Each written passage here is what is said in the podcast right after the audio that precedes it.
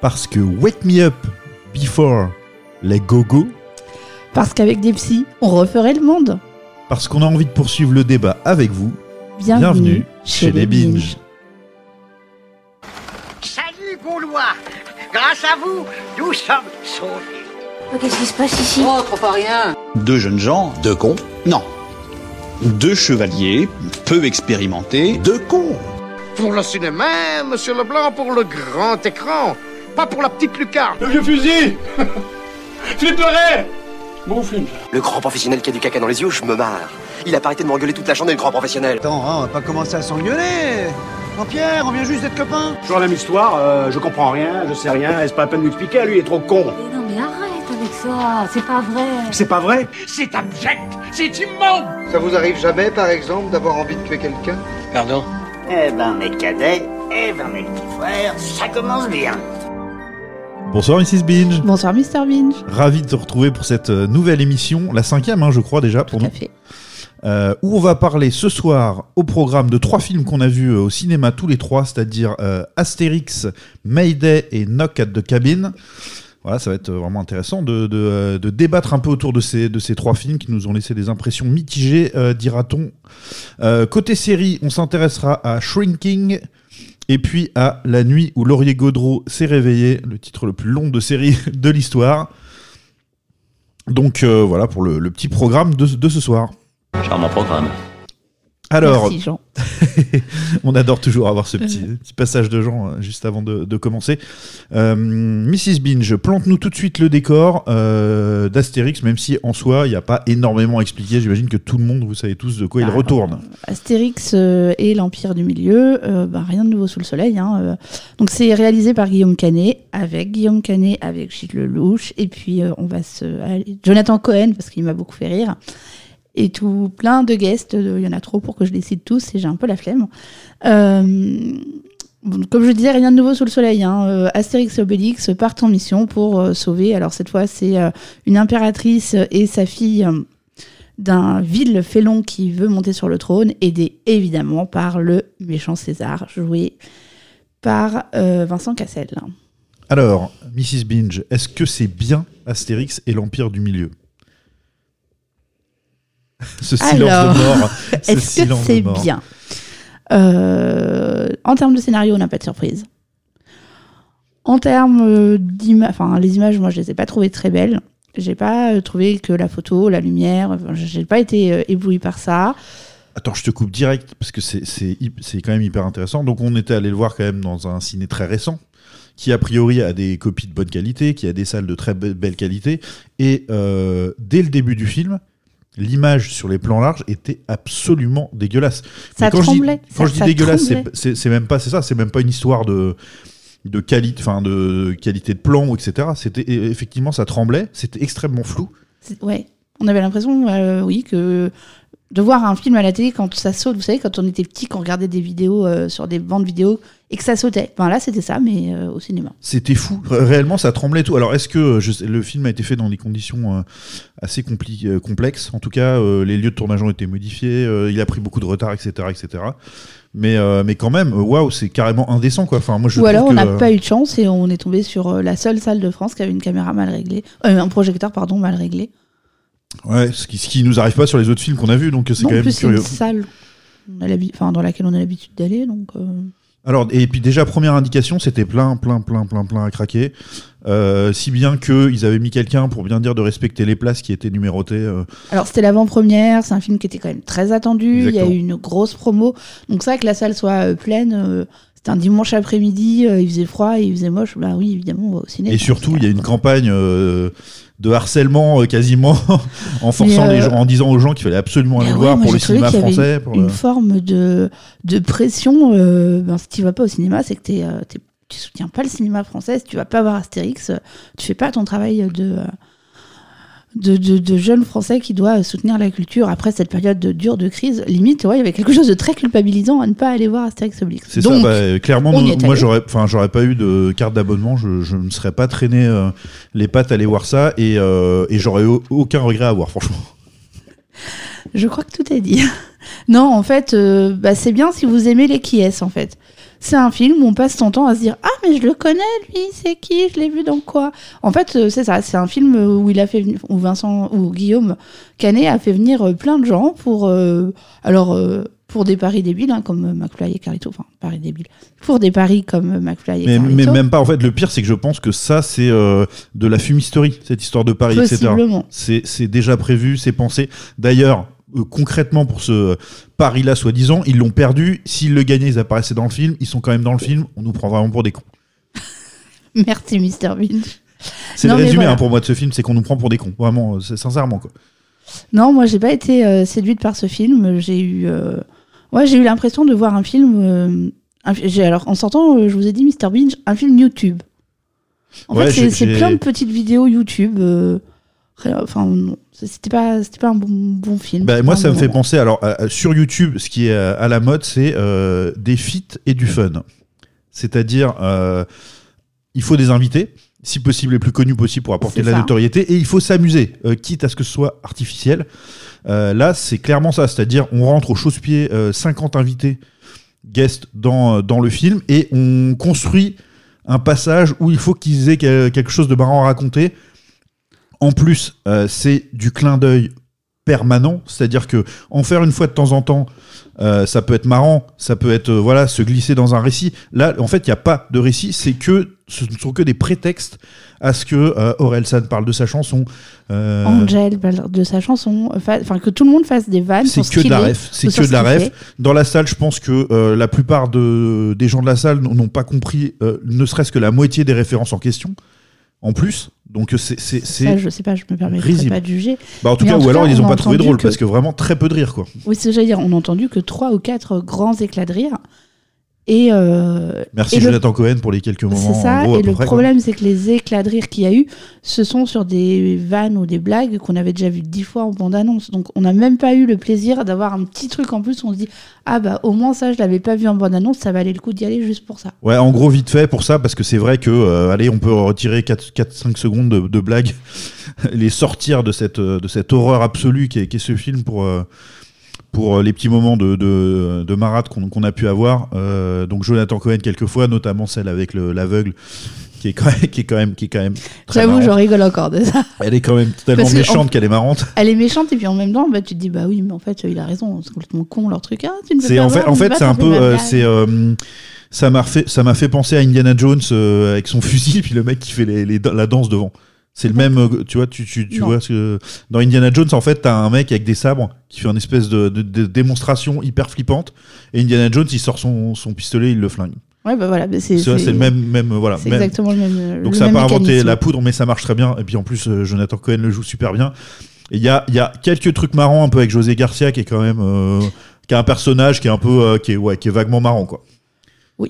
Alors, il y a quelques, quelques second rôles qui sont plutôt pas mal. Moi, j'ai bien aimé le barde parce que. Bah, bah, Philippe Catherine, bah ouais, c'est bien. C'est il est, il est- c'est vrai qu'il est parfait, il est parfait pour le rôle. Mais, mais, mais il a, il a rien à faire. Enfin, c'est- bah, juste euh, chanter des trucs. euh.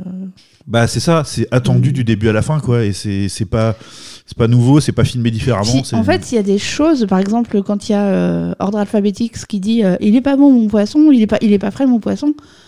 Ça fait. Enfin. On sent qu'il le dit parce que c'est dans la BD et qu'il faut le dire et qu'on attend qu'il le dise. Ah mais c'est ça, mais en fait c'est le défi et du fun, mais de temps en temps on, on rentre quand même au, au forceps et sans les avoir du tout préparés euh, ces citations là pour dire non mais attendez, attendez, partez pas trop loin, on est dans Astérix, euh, vous inquiétez pas, on n'oublie pas où on est quoi. Mais Mais c'est que ces moments-là, ils sont même pas euh, amenés de manière fine, et même dans la manière qu'a l'acteur de dire cette phrase, c'est pas naturel, quoi. Non puis attends, et, et les scènes dans la forêt, on a l'impression qu'on est dans la forêt du Poinçonnet. Enfin bon, c'est ceux que, références- références que personne n'aura. Non mais je veux dire la forêt qui est vraiment prenez n'importe quelle forêt près forêt de chez autour de vous, vous quoi. Et voilà et ça, ça aura l'air de ça. Donc on passe Alors qu'on est censé être euh, bah, dans l'Empire du Milieu, donc a priori en Chine. Ah, Ça, ça, c'est incroyable quoi. On passe d'un plan, mais en plus d'une laideur euh, fait en CGI, en, en effets spéciaux uniquement, avec euh, cette espèce de, euh, De, prison à flanc de prison montagne. de monta- mais zéro crédible, vraiment fait- ni fait ni à faire, pour arriver dans, dans la forêt où on cueille ses champignons à côté de chez soi. Enfin, Donc la forêt du poinçonnet. Ça colle pas, y a pas les- le, le boulot est pas fait correctement. Euh, alors je l'ai entendu à différentes reprises, euh, plutôt en positif sur le Gilles Lelouch. Moi, je suis assez d'accord avec ça. Alors, il, il a euh, clairement pas grand chose au niveau dialogue à, à se mettre sous la dent, mais par contre, euh, il, il fait son max. Enfin, j'ai l'impression qu'il fait son max. Quoi. on a un Obélix qui est euh, Tendre, mignon, qui gentil. est tendre, qui est gentil, qui est profondément gentil. Et ça, c'est plutôt appréciable. Et puis, euh, ouais, il y a des petites mimiques, des petites choses qui rappellent vaguement ce qu'on peut avoir comme image de la BD. Des petits sourires, des, euh, des petits frisements de moustache qui sont. euh, Il, il essaye, il essaye. C'est pas complètement réussi, mais au moins il essaye. Effectivement, il y a quelques voilà, rôles comme ça, mais globalement. Alors que Astérix, c'est une catastrophe. C'est, Astérix, c'est le, le pire à égalité avec Cornillac, ou je sais pas, voilà, c'est pour vous donner une idée, parce que Cornillac c'était quand même déjà catastrophe absolue. C'est, euh, nul, c'est un espèce de. euh, d'ado dépressif, je sais, je sais pas, je comprends même pas pourquoi il est ce personnage-là. Astérix, c'est le, le, le malin, le, euh, le futé, le euh, qui est, qui qui est aussi- que là, il est même pas sympathique. et c'est fou parce qu'avec Gilles Lelouch, c'est quand même des vrais potes. Enfin, je veux dire, Oui. c'est dans la vie et il y a aucune complicité dans ce putain de film. Je comprends pas. Que- comment, comment ils peuvent avoir moins de complicité à l'écran que dans. Enfin, c'est fou quoi. Ça marche Je- pas du non, tout. Ça pas marche la tellement réponse. pas. J'étais en train de chercher dans mes souvenirs si j'avais lu quelque chose à ce sujet-là, mais non, rien du tout. J'ai pas entendu parler d'une brouille euh, magistrale entre eux, donc je ne comprends pas non, Non, plus. mais c'est pas ça. Non, mais clairement, c'est pas ça. Non, ce que je veux dire, c'est que je, je pense vraiment ils sont tout à fait potes. Ils continueront d'être potes. Mais il y a rien qui marche. C'est il y a pas d'idée. Euh, c'est euh, c'est c'est long. C'est long parce qu'en fait, il y a- il y a- l'histoire n'a aucun intérêt. Enfin, Bah, enfin, l'histoire, non, euh, voilà. Et puis alors, Astérix est végétarien, mais bon, évidemment, c'est qu'une vaste blague parce qu'à la fin, il va, il va trouver que finalement, c'est quand même génial de manger de la viande. Mais pourquoi tu nous racontes ça Sans déconner, on s'en fout. On parle même pas de Cléopâtre, c'est une, une plaisanterie, son Ah, personnage. Cléopâtre, elle honte. est insupportable. C'est une honte, ce Elle est personnage. idiote au possible, alors que bon, Cléopâtre, quoi. Ah non, Enfin, c'est. respecter un petit peu, euh, un peu de respect au bout d'un moment. Respectez vos ex. parce que c'est quand même un peu l'ex de. euh, Et ben, j'ai un doute. je crois. hein. Moi, dans ma tête, c'était acté, ils étaient séparés, et là, je, je suis pas sûre. Bref. Non, mais enfin, en tout cas, respectez, moments, euh, respectez les femmes importantes de vos vies. Parce que Et puis là, donner ça- Cléopâtre. Ah, c'est fou. Non, mais c'est fou. Parce que là, on a l'impression de voir une ado hystérique qui claque les portes, euh, Non, c'est c'est euh. Et puis, et puis les vannes en référence à notre époque actuelle avec Oh, t'avais un chargeur de pigeon et Oh, mon pigeon il vibre et Ah, on en- peut pas renvoyer un pigeon une fois, c'est drôle. Dix fois, c'est bon, on a compris. C'est ça, en- encore une fois, tu l'as, euh, ouais, c'est ça, tu l'as, tu, tu, tu l'aurais au compte-goutte. Tu ferais, ah ouais, ok, bon, je suis- j'aime bien l'histoire et tout, mais ah tiens, c'est, ouais, c'est ok, c'est le petit, le petit truc. Mais là, c'est que ça en fait. C'est que ça. C'est vraiment, euh, c'est une compile de, euh, de, de, de gênance. Franchement, c'est, c'est, c'est, c'est ter- je trouve ça terrifiant de, euh, de mettre autant de budget et de faire payer les gens aussi cher pour Mais voir c'est ça. un peu ce que je vous ai dit, Mr. Binge, pendant le film. Mais où est passé l'argent Et imaginez tout ce qu'on aurait pu faire de bien avec la même somme. C'est, terrible. Tout est en toc. C'est, nul du début à la fin. Tout est en toc, les costumes, moi, ça passe. Ah oui, d'accord. Ouais, ouais, non, je parlais décor. Ok, costume, Mais je suis d'accord. Pour- Pourquoi pas décors- Les décors, euh, bah, les décors en Chine, enfin dans ce qui est censé être en Chine, oui effectivement c'est euh, cheap au possible. Par contre, le, le village gaulois, ça m'a moins choqué, Ouais, ouais, ouais. un peu moins. Ok. Je le conseille. euh, il y a, C'est rien vraiment, de cohérent. Enfin, faut- C'est vraiment pour, pour raccrocher des trucs, euh, mais c'est. L'impératrice de Chine euh, qui vient euh, fêter euh, le mariage de sa fille euh, en terre gauloise. euh, Enfin non, mais au bout d'un moment, euh, Et trop d'histoires d'amour, qu'est-ce qu'on s'en fiche? À la limite, la seule qui aurait été intéressante, c'est celle entre Obélix et, euh, Tatane. et celle qui casse des, voilà, qui casse des bouches, parce que pourquoi pas Oui, parce qu'elle casse des bouches, donc elle s'appelle Tatane. Ah, alors là, on n'en parle pas des noms parce que ça va m'énerver encore plus. Euh, ok, euh, dans Astérix, il y a un jeu autour des, du mot, de la, c'est marrant, mais alors le- les rajouts faits dans le film, enfin voilà, clairement, euh, de toute façon, c'est le premier qui n'est pas un scénario, Oui, euh, c'est ça Qui est euh, un scénario original qui n'est pas tiré d'une BD. Laisse- Laissez-les tranquilles, laissez-les tranquilles, donnez ça à quelqu'un qui a vraiment envie de se- s'amuser au moins de ceci faire dit, il y en a plein que- BD, il y, a- il y a de quoi faire en fait. On en a encore, on n'a pas tout utilisé. Pff, ouais, oui, mais pourquoi pas euh, inventer un truc, mais mais euh, enfin Guillaume, euh, faut arrêter là. C'est pas, c'est vraiment pas possible. Catastrophe. Bon allez, on va parler de quelque chose de plus réjouissant, j'espère. Donc on a envie de dire Mayday, Mayday sur ce film et sur d'autres. Oui, c'est ça, c'est ça, s'il vous plaît, venez Mayday. Euh, bah, c'est ça, justement, Mayday. Raconte-nous un peu l'histoire de, de Mayday qui, euh, là aussi, ne prendra pas, euh, je pense, des jours et des jours à raconter. Non, l'histoire est plutôt simpliste. Enfin, simple, simpliste. Mais ça fonctionne. Donc, ça me plaît. Mayday, donc, de Jean-François Richer, avec euh, l'acteur Charles Cumming. Cocorico, hein, quand même. Film fait par un français, français, on n'y penserait pas forcément, mais ouais. Voilà. Non, alors je pense euh, le réalisateur est français, mais il doit y avoir une copro parce que parce qu'il y a quand même pas mal d'acteurs étrangers. Donc, euh, Mayday, on part sur un, un film, euh, au départ, un film catastrophe. Un avion décolle entre euh, Noël et le jour de l'an, je crois que ça doit être le 30 décembre pour qu'il- ou le 31 au matin. Et, et ben, comme c'est un avion et que c'est un film catastrophe, et ben, il va être touché par la foudre et il va devoir euh, atterrir sur un petit bout de caillou et manque de peau. Le premier caillou qui passe, et ben, c'est un, un petit caillou euh, qui est aux mains des rebelles euh, indonésiens, donc sur lequel on n'a aucune, aucune prise, aucun secours ne vont pouvoir se déplacer, et qui en plus de ça est aux mains d'un rebelle un petit peu fou, un petit peu extrémiste et prêt à tout pour avoir de l'argent, donc à prendre des otages et potentiellement les exécuter. Ouais, bah écoute, c'était- le pitch était, était parfait. Comme ce Euh, que je fais, Mr. Bleach. comme tout ce que tu fais, bien sûr. Clin d'œil à vous tous qui écoutez. vous ne le voyez pas, mais je pense que vous l'entendez néanmoins. Donc du coup, euh, bah, Mayday, euh, de manière générale, tu l'as bien pitché, le- l'histoire est assez simple, mais maline, je trouve, parce que moi j'aime bien cette idée, déjà d'une part, de laisser planer un doute.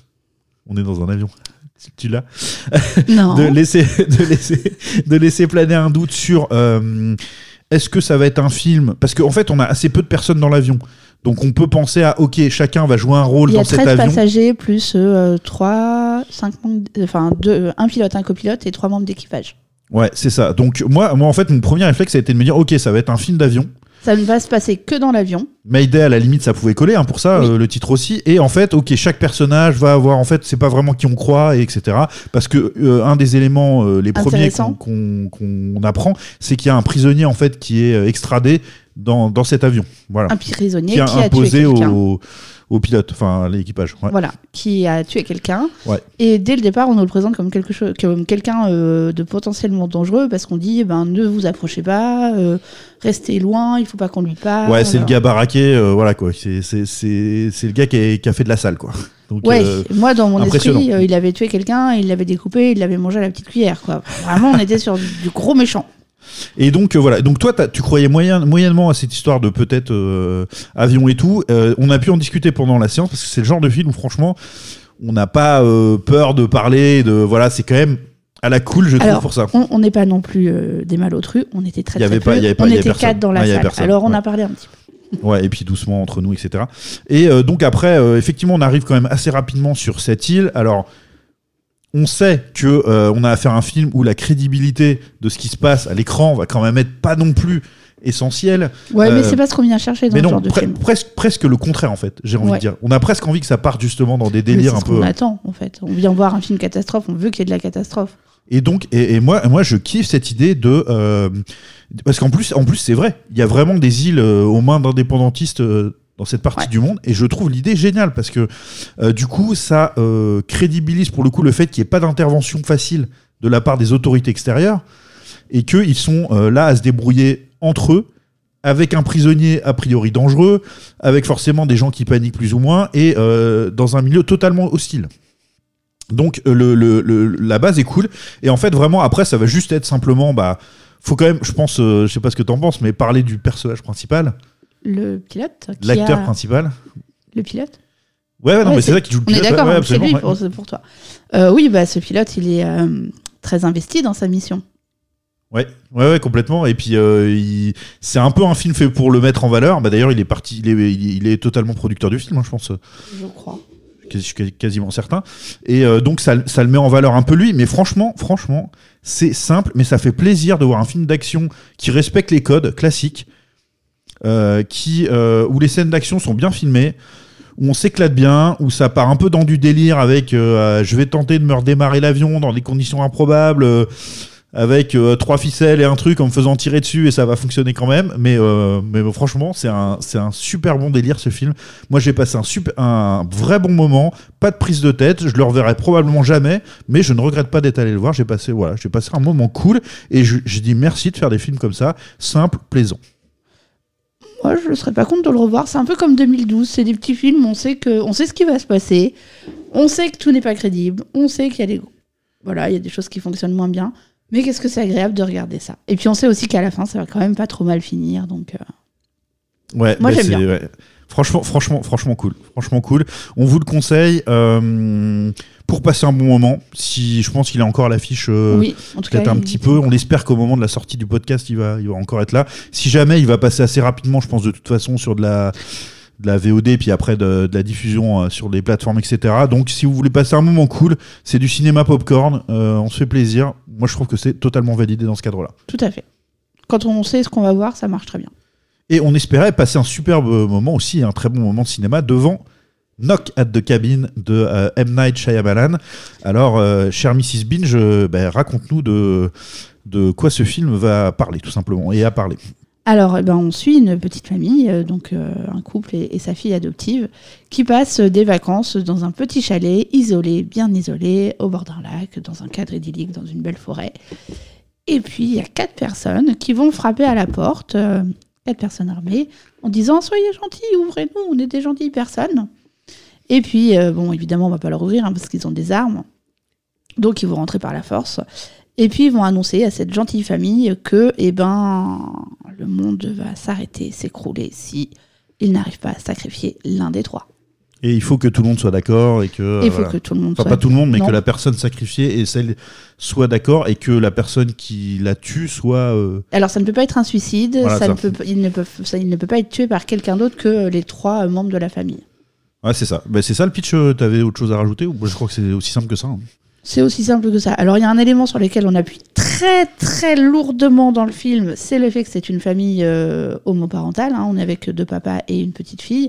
Et que, est-ce que, est-ce que ces quatre personnes sont de d'horribles homophobes ou est-ce que ce sont vraiment les annonceurs de. Ah ouais, t'as la fin t'as du pris monde le. Bah, en fait, c'est plutôt qu'il y a un des deux membres du couple qui a vécu un épisode un peu douloureux, euh, euh, qui pense très fortement lié à ça en tout cas, et qui euh, et qui fait que lui se dit, ok, euh, on est on est on a été ciblé parce qu'on est un couple gay. Euh, alors que pas du tout. Et qu'on le sait tout de suite. C'est à dire que ça ça c'est pour pour- aucun intérêt et on le sait tout de suite. De toute façon que c'est pas le cas.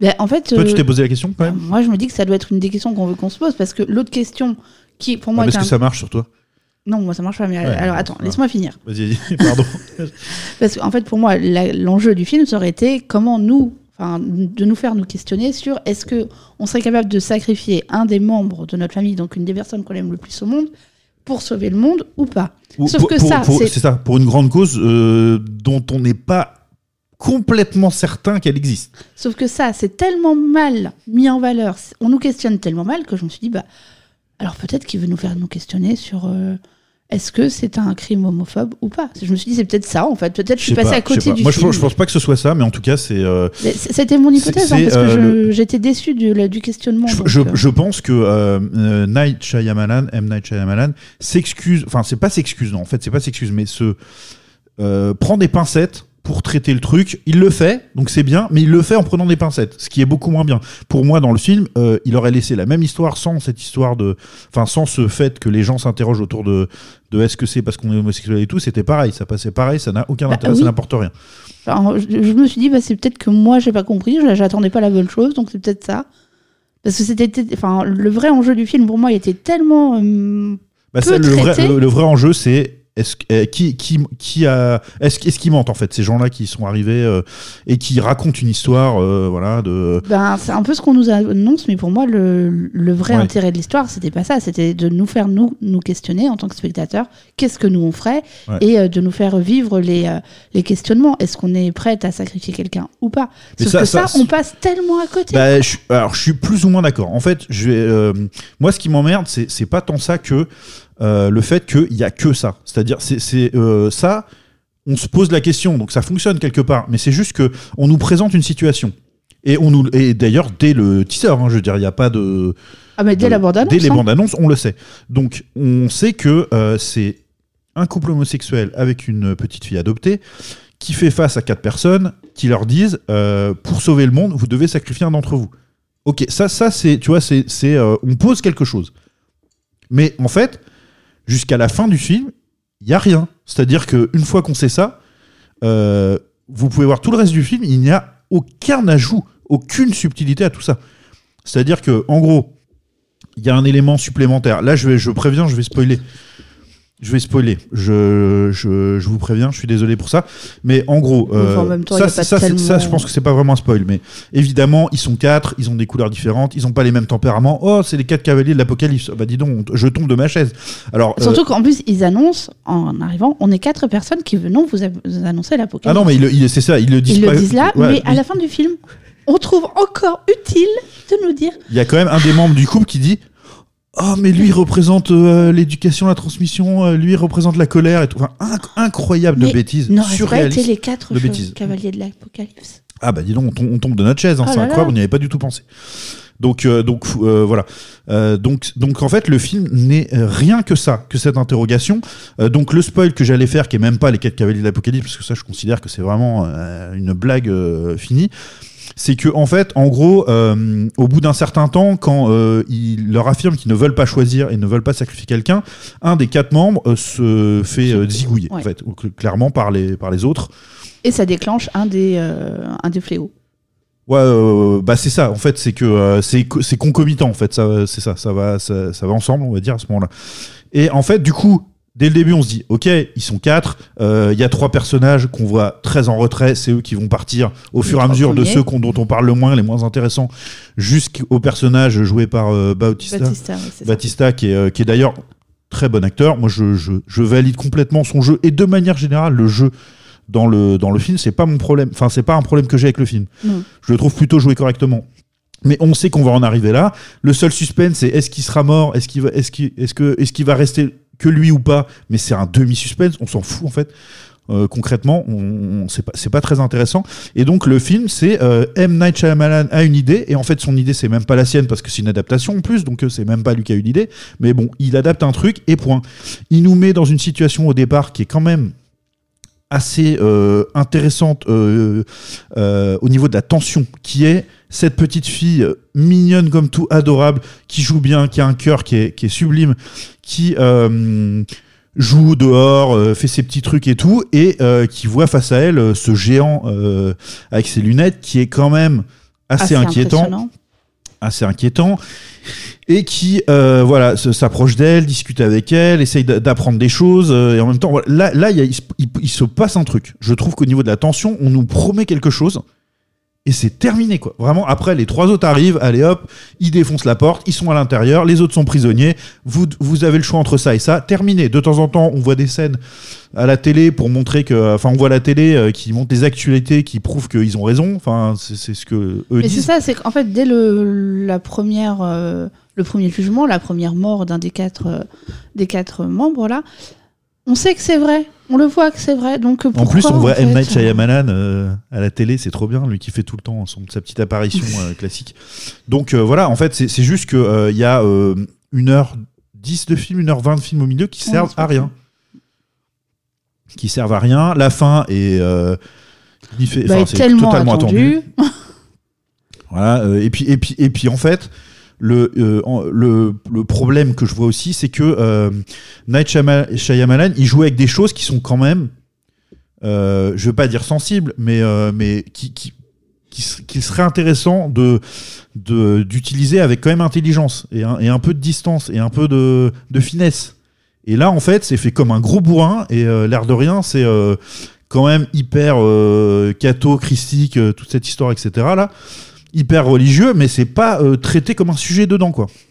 Et, euh, en fait, du coup, j'ai moi l'impression que j'en ai au final, c'est que c'est un gamin qui joue avec une boîte d'allumettes. C'est-à-dire, il a, euh, potentiellement un vrai sujet qui mériterait un traitement, et en fait, il s'amuse. Il fait le con, il s'amuse, il fait, un truc super fainéant. Et euh, on devrait l'applaudir parce qu'il y a des, il y a- il, il est talentueux, tu vois. Mais moi, je trouve c'est un petit merdeux parce que on voit au début qu'il a, il a le sens de, de la mise en scène, de l'attention, il est capable de faire fait. des choses. Il travaille avec des gros plans. Il y a des choses intéressantes, mais c'est bâclé parce qu'il n'y a pas de fond, il y a rien derrière. Tout à fait. J'ai beaucoup trop parlé, pardon.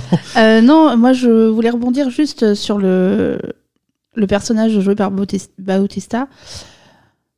Là encore, ça manque de subtilité. Oui, il est grand, il est baraqué, du coup on va en faire quelqu'un euh, d'un espèce de gros nounours euh, trop gentil, on va le prendre à contre-emploi et ça va surprendre tout le monde. Ben non, en fait, ça surprend personne. Il est, il est tatoué, euh, il, a, il est immense, on nous le présente très souvent en contre-plongée, donc il paraît encore plus impressionnant. Et puis il parle très gentiment. et il explique très calmement les choses et il montre que c'est un institut. Ce qui pourrait être intéressant, c'est justement que Ça serait une grosse brute, et ben au moins euh, on aurait eu ce qu'on voulait quoi. Enfin, là, on sait que, enfin, comment dire, ce, contre-emploi est très souvent utilisé maintenant. Le fait de nous présenter quelqu'un de, très qui potentiellement peut être méchant, mais qui en vrai est gentil, et que parfois les très méchants sont les, les tout petits.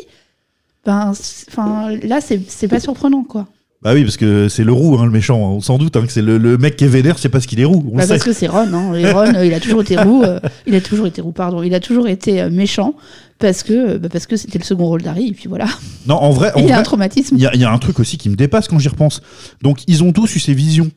Ça les a impactés dans leur vie quand même. Ça a dû, ça a dû. ça- ça- pourquoi Alors eux si, il y en a eux une qui en parle. Il y en a une qui dit euh, tout ce que j'ai subi. euh, tout- les- Oui, les oui, oui, elle en parle, elle en parle, mais on voit rien. C'était ça le film à faire en fait. Pourquoi est-ce qu'il nous montre ces, ces- ces- ce- ce- ces plans de cabane en permanence avec des gens qui se posent des questions, alors qu'il y avait ce, potentiellement ces histoires-là à raconter?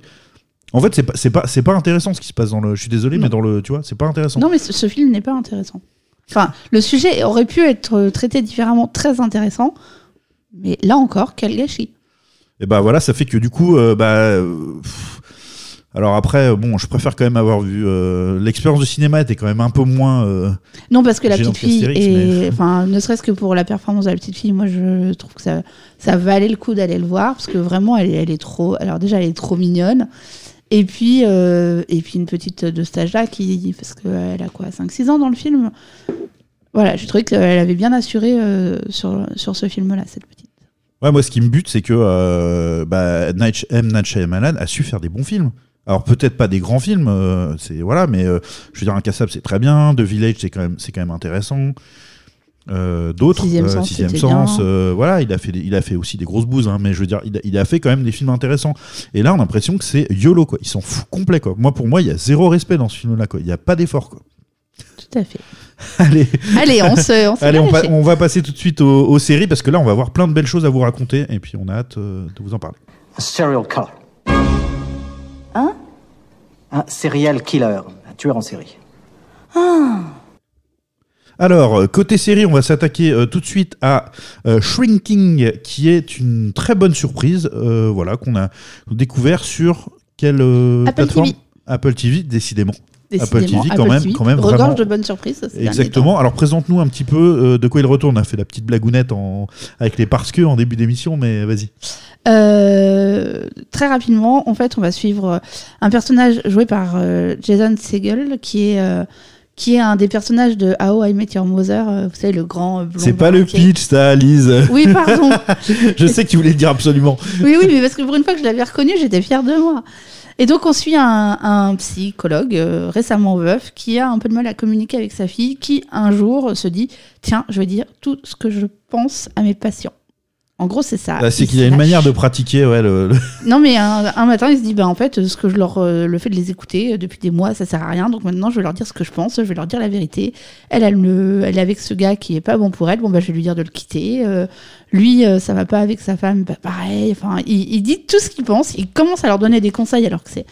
Je ne suis pas psychologue, mais d'après ce que j'ai cru comprendre, pas exactement la bonne manière de faire. Bah, c'est parce qu'il y a un personnage qui, est, qui fait. En fait, c'est un trio de, de psy qu'on suit un peu. Oui, on suit avec un dans un personnage cabinet principal, de psy, mais mais, c'est un c'est quand trio, même ouais. lui qu'on suit. Et il y a aussi donc un, un psychologue plus euh, plus expérimenté, donc plus âgé, âgé pardon, joué par euh, Harrison Ford. Qui euh, qui essaie de le ramener régulièrement dans le droit chemin et malheureusement il ne l'écoute pas. Et donc évidemment cette manière de faire euh, très intrusive dans la vie de, de ses patients va jouer sur sa vie perso, va jouer sur la vie des, des patients et puis on va alors on a vu que trois épisodes parce que euh, parce que Apple, Apple nous oblige à n'en voir qu'un par semaine et c'est un petit peu une torture. Euh, mais euh, C'est typiquement le genre de série qui se bingerait euh, méchamment, je pense. hein, Ouais. ouais. Et donc, on, on va voir comment ça évolue. Mais, mais pour le moment, c'est une très très bonne surprise. Et il y a un des euh, showrunners de euh, Ted Lasso qui est aussi dans le. Ah ouais, intéressant. Ouais, bah, c'est les équipes d'Apple en gros. Voilà. Bah, je sais pas si toutes les équipes, en tout cas, il y a un. Bah, ils un- signent des contrats maintenant, je pense, euh, les plateformes avec des créateurs de contenu. euh, En tout cas, il y a un des, des showrunners de, de Ted Lasso qui est dans Shrinking. Et je trouve que ça se ressent dans l'espèce de. Le tempo comique? Alors, le tempo comique, et puis, alors, l'écriture des personnages, qui pour moi est encore aussi intéressante. Et euh, pas de bienveillance parce que c'est pas bienveillant. Hum, Enfin, si c'est bienveillant, mais c'est pas c'est pas de la niaiserie, mais de. Mais je suis assez d'accord. En fait- c'est des séries avec euh, des vrais épisodes de, de tristes, drama- voire dramatiques en fond, mais ça reste des feel-good séries. On pourrait Ouais. dire des, des feel-good shows. sans que ça se- parce qu'on peut avoir euh, feel good série euh, y Mais pas, con, pas con-con. Ouais, voilà, c'est ça. C'est pas con, c'est pas niais. C'est juste bien, en fait. Ça fait du bien. Mais c'est vrai que c'est bien, joué. Je trouve qu'Harrison Ford, euh, c'est euh, masterclass, j'adore dans son personnage. Euh, Jason Segel est très très bon. Le casting, franchement, c'est aux petits oignons. C'est un régal. Même la troisième psychologue là, qui, qui fonctionne très bien aussi dans ce trio-là. ouais, moi j'aime beaucoup aussi la voisine, voisine, ouais. qui s'occupe de, de la fille. Bah, Alors, je sais pas on- encore bien tous les prénoms, hein, je suis désolée, on a vu que trois épisodes. Mais, euh, mais ces personnages sont très bien écrits, on y croit. Les dialogues, euh, il y a quand même des petites pépites quand euh, le, le mari de la voisine intervient en disant T'as besoin d'aide Non, oh Dieu merci Et qui s'en va. Enfin, il y a des choses qui sont très drôles. Enfin, dit comme ça, c'est pas drôle, mais dans la série, c'est très drôle. Non, non, non, c'est c'est ouais, c'est- vrai que c'est marrant, c'est touchant, ça, ça trouve le, le- ça a le ton juste, c'est bien filmé, c'est un, un plaisir à regarder Oui. au niveau euh, visuel, même si c'est pas le l'accroche principale. C'est quand même c'est quand même vraiment cool. On a on apprécie euh, les personnages par leur euh, leur complexité et puis leur euh, leur leur, leur vilain petit défaut qu'on aime finalement plutôt bien. Et puis Bah, un- aime bien parce qu'on les a un peu parfois, ces vilains petits défauts. et puis ce personnage principal est quand même génial, de mec un peu décalé, super marrant, euh, qui euh, a envie un peu d'envoyer tout, tout foutre en l'air et qui, comme tu le dis, se met à parler beaucoup et à intervenir beaucoup auprès de ses patients et à faire à peu près tout ce qu'on lui interdirait de faire normalement, mais qui a beaucoup de mal à discuter avec sa propre fille. En fait, c'est Oui. un peu autour de ça que qui elle va parler à bah, la voisine au départ, puis quand même son collègue, euh, enfin Harrison Ford, Ford. euh, voilà, dans le temps et tout. Et c'est super bien, c'est super bien, c'est un vrai plaisir cette petite Ouais. série. Donc on a hâte de voir la suite. Oui, Et on espère que ça va durer longtemps parce que c'est trop bien. C'est juste trop bien. c'est ça. Donc euh, voilà, c'était euh, pour ce qui concernait Shrinking, euh, qu'on vous recommande fortement. Et on rappelle que c'est donc sur Apple. Voilà. La deuxième série dont on va parler, qui est une série Canal, et pas avec pas n'importe quel showrunner et pas n'importe quel, on va dire, artiste et euh, réalisateur derrière et devant la caméra. La nuit où Laurier, Gaudio- Laurier Gaudreau s'est réveillé. Eh oui, c'est par long, c'est pas et facile. avec Xavier Dolan. Ouais, exactement. Euh, donc on vient, vient réellement là, il y a tout à l'heure de finir la, la série. Oui, on a attendu euh, le dernier épisode avec grande impatience. Parce que c'est une mini-série de Cinq épisodes De cinq sur épisodes. Canal, à raison de un par semaine. Enfin, les deux premières semaines, je crois, on en a eu deux et, euh, et le dernier était ce soir. Bah, on l'a pris en cours, hein. je suis pas sûr qu'on a vu le premier dès je pense qu'on a eu une semaine ou deux de décalage. Ouais, c'est vrai qu'on en a peut-être. euh, Mais cinq épisodes, chaque épisode s'appelle euh, Le la jour où, la nuit où, tout la ça. nuit voilà. où. Mm. Et euh, se concentre, en tout cas dans le titre, sur un des personnages principaux Voilà. Alors c'est une adaptation libre d'un bouquin et d'une pièce de théâtre, je crois. Et peut-être euh, du et du coup peut-être même d'une pièce de théâtre euh, directement. Euh, donc c'est clairement on, on, on l'aurait pas vu, on aurait su que c'était chez Dolan. Euh, ça traite de, des univers qu'il aime. Alors évidemment c'est au Québec quand même et c'est très c'est culturellement très très québécois quand même.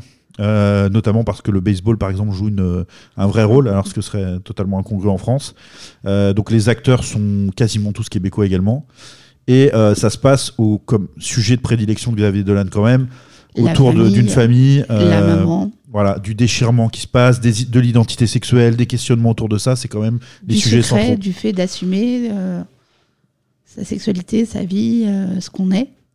Et puis des fêlures qui ont amené les, les personnages vers de, de l'addiction, du voilà, beaucoup de Bah, et puis souffrance. le même. rôle de la famille et des secrets dans, dans les fêlures qu'on peut avoir, quel, euh, poids a eu euh, le fait d'avoir un secret ou de grandir dans une famille où il y a un secret dont on n'a pas forcément connaissance, où on sait qu'il y a quelque chose mais sans trop en savoir alors que c'est quelque chose de proche, parce que ça peut toucher là a priori euh, la sœur et le frère.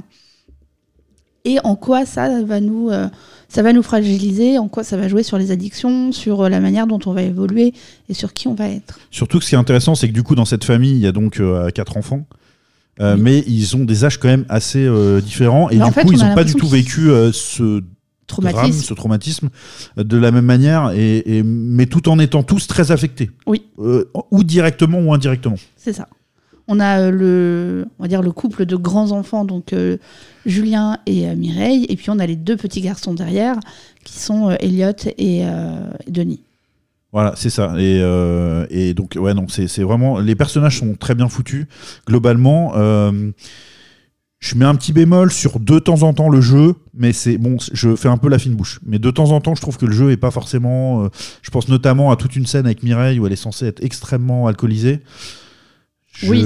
Je sais pas si. Enfin, j'ai Si, un si, peu. alors après, moyen, mais Moi, je me suis posé la question est-ce comment, enfin, est-ce qu'on nous représente une scène qui, qui s'est Binge, toi qui as été souvent alcoolisée, est-ce qu'elle est réaliste cette scène Absolument pas.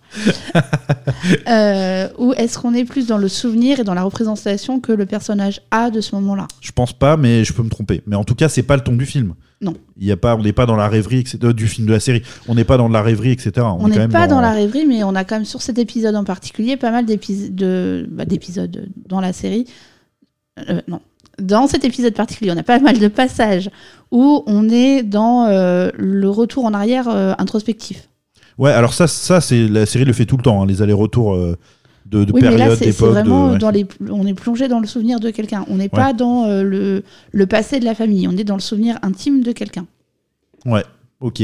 Ouais, je sais pas. Mais en tout cas, glo- globalement, ça, c'est pas un problème le jeu, mais il y a des petits moments où je suis quand même un peu, voilà, pas co- 100% convaincu, mais euh, globalement, c'est quand même haletant. On a très envie de savoir ce qui va se passer, et le format en 5 épisodes est intéressant parce que on se débarrasse de tout un tas de choses inutiles, à mon avis, pour se concentrer sur euh, bah, le, les conséquences actuelles de, euh, de, de ce que ce drame a construit chez, ou détruit chez, chez chacun de ces personnages finalement.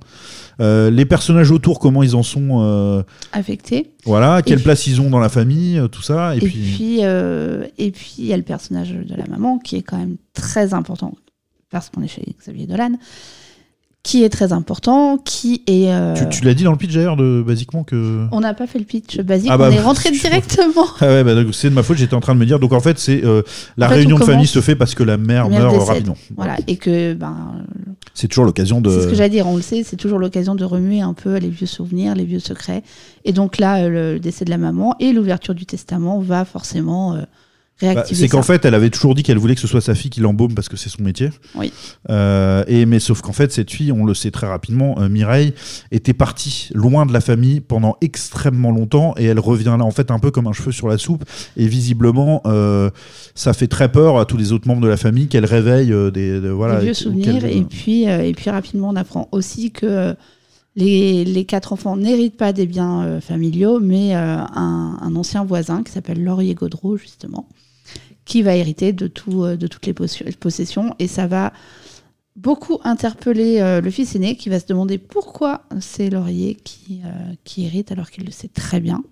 Ouais, c'est pas, c'est plus euh, du coup les, les, les plus jeunes voir la Chantal Chantal, c'est ça, j'étais pas sûr de son, de son prénom, effectivement, qui elle est la conjointe de, du de, plus âgé, de Julien. Qui lui, euh, on sait qu'il est au cœur du secret. Oui. On comprend, c'est lui, c'est Mireille, euh, c'est Laurier Gaudreau, et il s'est passé quelque chose. On a plein de théories qui est. Alors, on nous explique que, euh, que le Mireille aime bien la nuit aller chez les voisins. Rentrer, elle rentre par effraction chez les voisins. Et qu'une nuit, dès le, le premier épisode, on nous présente qu'elle est rentrée dans la chambre de Laurier, que Laurier l'a agressée sexuellement. Il ne l'a pas violée, heureusement. Et son frère est intervenu pour, euh, bah, pour la sauver. Et que donc. C'est ça, c'est vrai que c'est ta raison, c'est la base de ce que tout le monde connaît de cette histoire, c'est ça. Voilà, exactement. Et donc, du coup, évidemment, le propos de la série, c'est de, nous- de nous, de nous alerter sur c'est peut-être plus compliqué que ça. Vous allez probablement apprendre ça. quelque chose vers la fin de la série qui vous prouvera que c'était pas exactement ça. Mais euh, en tout cas, en attendant, on suit euh, et avec beaucoup de maestria sur la façon de filmer parce que c'est quand même il y a quand même du boulot euh, à l'image, il y a du beaucoup de boulot sur l'ambiance, il y a une place importante du climat de, Notamment de la musique. et de la musique évidemment. Ouais, t'as raison, puis c'est pas n'importe qui qui a Hans travaillé sur la Zimmer. musique.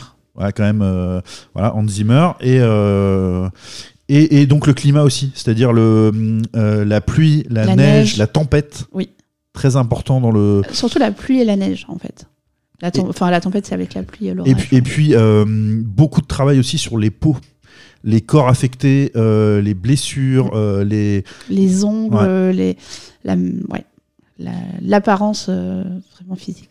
Donc pour toutes ces raisons-là, moi en tout cas, en, en termes de j'ai j'ai un- ouais on- d'immersion on va dire émotive dans la dans la série j'ai trouvé que c'était très réussi Bah, disons qu'on est sur une série où il y a un niveau de détail recherché dans un long métrage de très très bonne qualité. Quoi. une très belle sensibilité euh, des questions pas simples abordées avec quand même pas mal de justesse même si c'est aussi un de nos bémols je pense. Enfin en tout cas je vais parler pour ma part.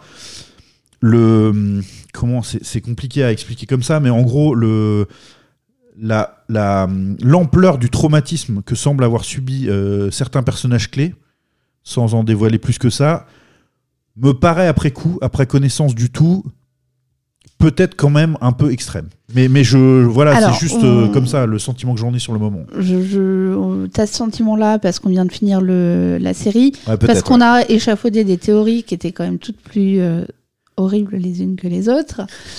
Euh, avec le recul, je me dis qu'en en fait, le traumatisme en lui-même, il est, enfin, la nature même du traumatisme, les faits réels, ça n'a pas tellement d'importance en fait dans cette série. Ce qui est important, c'est comment on va se construire avec un traumatisme, que ce soit celui-là ou un autre. Au final, c'est Ouais, comment vrai. ils vont se construire avec ça et comment ils vont réagir et comment la famille va, va C'est vrai, essayer de survivre à ça. Et en plus, euh, pour modérer ce que je viens de dire, euh, il y a déjà quand même des vraies problématiques familiales avant que Avant ne surgisse ça, cet épisode. hein.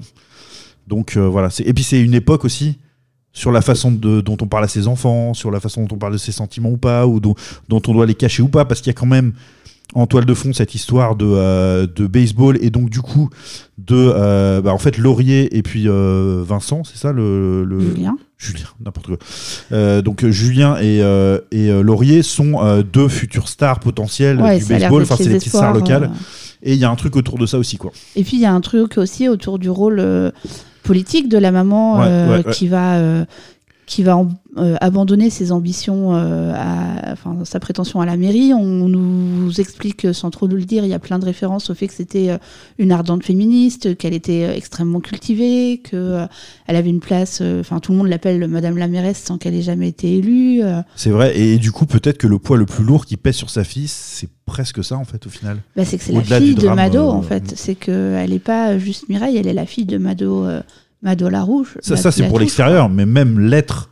C'est-à-dire, euh, quand même, sa mère a un discours quand même assez permanent sur ce qu'elle doit être ou pas, sa fille. Oui. Et, et dans, dans quelle euh, lignée elle, elle, elle- Et même elle lorsqu'elle lui dit tu fais ce que tu veux, il y a, euh, il y a toujours tu fais ce que tu veux, mais si tu fais ce que je veux, c'est quand même beaucoup mieux, quoi. Ouais, c'est vrai, c'est vrai, c'est tout à fait ça. Euh, on vous conseille, je pense, euh, largement de, de regarder, euh, surtout si vous aimez, et vous êtes sensible au cinéma de, de Xavier Dolan, vous allez être dans vos petits chaussons douillés et, pas bah, et douloureux aussi quand même. hein. C'est C'est quand, douloureux. même- c'est quand même assez douloureux. C'est pas très funky. On parlait tout à l'heure de feel good. Là, c'est pas très feel good. hein. C'est pas. Pas du Alors, tout on les a vus en, un peu sur la même période, les deux séries. Donc, euh, l'une a un peu annihilé le- l'effet négatif de l'autre. On va regarder les deux en même temps. ouais. Mais non, non, c'est extrêmement bien. Et voilà, donc on vous le conseille fortement. On rappelle que c'est euh, sur Canal et que c'est euh, l'œuvre de Xavier Dolan. Euh, ensuite, on va passer euh, ben, à notre dernière rubrique, euh, tout Le simplement. film de rattrapage. La séance de rattrapage. Vu Je l'avais pas vu. Qui a vu Vera? Vu? Et tu m'avais euh, proposé, et j'avais accepté bien sûr avec euh, beaucoup de plaisir, de regarder La piscine. La piscine, effectivement, film de 1900, fin des années 60. Euh, 1969. Voilà, 1969. De. Jacques Deray, avec Romy Schneider, Alain Delon et euh, Jane Birkin. Voilà, exactement. Un, un beau casting et un film que, euh, pour en parler tel que je le ressens là, m'a m'a plu de par euh, sa façon de filmer euh, les corps, le, le, le, euh, décor quelque part, enfin le, le- la façon euh, le soleil, le, voilà, j'ai- j'ai aimé ces sensations là et la façon dont le film les a euh, retranscrites et euh, j'ai passé un moment plutôt agréable. J'ai compris pourquoi je pense tu, tu as voulu que je, je vois ce film qui a quand même une, une belle portée. Outre qu'on y voit des gens très beaux, on y voit quand même des gens euh, torturés un peu, un peu même. beaucoup quand même, avec en fait euh, du coup ce couple qui paraît un peu trop parfait pour être vrai et euh, en fait finalement le- l'incursion au milieu de ce couple d'un ami Ami. ami voilà faut, faut le dire vite au fur et à mesure mais enfin en tout cas c'est comme ça qu'il est présenté Oui. d'un ami des deux qui est en fait l'ex de, madame voilà. euh, et de sa fille va euh, être l'élément déclencheur qui va faire ressortir quand même certaines tensions, certaines jalousies euh, et, et mettre en place de plus en plus ce climat de, de rivalité, de jalousie, de provocation un peu entre notamment les deux personnages masculins qui sont euh, beaucoup là-dedans. Quoi. Tout à fait. Alors euh, dis-moi pourquoi toi te- ce film t'avait marqué, pourquoi tu as eu envie de me le faire partager Alors, moi, j'avais le souvenir d'un film euh, très beau, vraiment de- de- d'un- de- d'images très belles. Et j'ai retrouvé ça notamment sur la première scène du film où ils sont au bord de la piscine et euh, elle est dans l'eau et elle sort de l'eau. Et quand elle, euh, sort de l'eau et qu'elle va euh, vers Alain Delon, mais on sent la chaleur qu'il peut y avoir, on sent, on a presque physiquement l'impression de sortir de l'eau, d'avoir la fraîcheur de la. Enfin, vraiment, on a, j'ai ressenti la fraîcheur de l'eau une chaude journée d'été. Et ça, je trouve ça incroyable qu'une image filmée en 1969 sur un écran dans un salon en 2023 fasse encore cet effet-là. Ouais, ça marche complètement. Ça, c'est le point fort numéro un du film. Euh, ma distance avec le film, elle est euh, un peu générationnelle quand même. euh, voilà, c'est la musique euh, qui. Ah, mais ça, c'est une euh, catastrophe. J'avais oublié euh, ça. On dirait choqué, quoi. de Rochefort. Ah non, c'est euh, assez terrible. C'est pas trop dans le, te- dans le ton du film en plus. Non, c'est pas du tout cohérent. Dur. dur, dur. En plus, je crois que c'est un grand nom euh, Oui, de oui, bah, c'est, de euh, l'époque. hein, qui Michel Legrand, non? Oui, c'est ça, C'est ça, exactement. Michel Legrand. Euh, voilà, pas ma cam du tout. Et même, ça m'a ça m'a un, ouais, un petit peu éloigné quand même du, du film. Mais sinon, euh, moment agréable. Donc, je te remercie pour ça. Je, pour moi, c'est c'est validé au niveau. euh, Oui, et puis euh, étonnamment, en termes de décor, bon, on sent que c'est un peu daté, mais c'est pas, euh, c'est pas gênant. Non, non, non, complètement. Et je pense que la version qu'on a vue, en tout cas, je sais pas si, à quel point elle était restaurée, mais c'était vraiment très propre. hein. Oui, l'image était très très belle, beaucoup plus belle que Astérix euh, en plan large. Et ce qui est intéressant, c'est qu'en fait, euh, bah, le, euh, le, c'est- c'est- ça, ça s'appelle la piscine, évidemment, c'est les- un, un élément, on sent bien qu'il va s'y passer quelque chose de, de central. Et, et les personnages tournent autour, ils s'y tournent, c'est quand même vraiment Ils se la. regardent autour de cette Ouais. piscine, ils s'observent. euh. C'est un élément de désir au départ qui devient après un élément répulsif, en fait, qui rappelle le pire et le meilleur. Et puis qui pour certains, enfin pour euh, pour Jane Birkin, pour le personnage joué par euh, le personnage de Pénélope, n'est pas du tout attirant cette piscine. En fait, elle dit qu'elle veut pas se baigner dedans, qu'elle aime pas, euh, elle se baigne qu'à la mer. Ouais, exactement. Et euh, voilà, donc c'est, c'est, c'est, ça prend pas le spectateur pour un con, ce qui est bien aussi, c'est quand même assez subtil à ce niveau-là. Et euh, ouais, intéressant, vraiment bien, euh, pas trop de fioritures, un bon moment de cinéma, donc je te remercie beaucoup pour ça. Tu es le bienvenu, you're welcome. Et moi, j'avais envie euh, de te proposer, si tu es d'accord, de euh, voir euh, un film de Paul Thomas Anderson qui s'appelle Magnolia, que j'ai beaucoup aimé, qui est un film choral euh, euh, avec beaucoup de sensibilité, euh, des bons jeux d'acteurs. J'en ai un super bon souvenir. Ça me fera très plaisir, de, en tout cas, qu'on le qu'on le revoie ensemble. Donc euh, voilà, c'est le film un petit peu de la, ta future séance de rattrapage. Je te propose cela. Merci, Mr. Beach. Avant de se quitter, euh, petit mot final, on vous prépare une émission un peu, un peu spéciale pour, pour la prochaine avec une, une thématique love. Love. Parce qu'on n'est pas du tout sur le mois de la Saint-Valentin. Non, on a trouvé ça cool de. euh, de... De varier les plaisirs. hein. Ouais, com- complètement. Euh, voilà, l'image est belle. Et euh, non, mais simplement de vous, euh, bah, de vous parler des films ou des séries qui nous ont marqués au travers de leur, de, des plus belles histoires d'amour ou des histoires d'amour marquantes en tout cas. Et, et ce sera le thème de cette prochaine émission. Et c'était pas si évident, honnêtement, de trouver. On sera entre 3 et 5 peut-être références chacun. Peut-être plutôt 3 d'ailleurs pour en parler plus longuement. C'est pas si évident. C'est pas si évident, franchement. Je sais pas pour toi, mais en tout cas, moi j'ai commencé à réfléchir et voilà. Moi, j'ai pas bien fait mes devoirs, donc j'ai pas encore commencé à réfléchir. Alors que c'est mon idée. Exactement. Voilà. euh, Suivez-nous sur les réseaux si vous voulez savoir. exact- Quelle- exactement. Eh ben, je te laisse faire notre petite promo si tu le veux pour nos, nos réseaux et puis on se quittera là-dessus. Bah donc, euh, n'hésitez pas à nous suivre sur les réseaux et euh, potentiellement à nous présenter votre, euh, votre, trop- votre top 3 des films, euh, enfin des plus grandes histoires d'amour du cinéma, parce que ça pourra peut-être m'aider euh, à faire mon travail. Allez, salut tout le monde. On espère que vous avez passé un bon moment avec nous et puis euh, bah, on a hâte de, de vous lire et puis, euh, et puis de vous préparer la suite. Salut Allez, à très bientôt. Appelez-moi vite.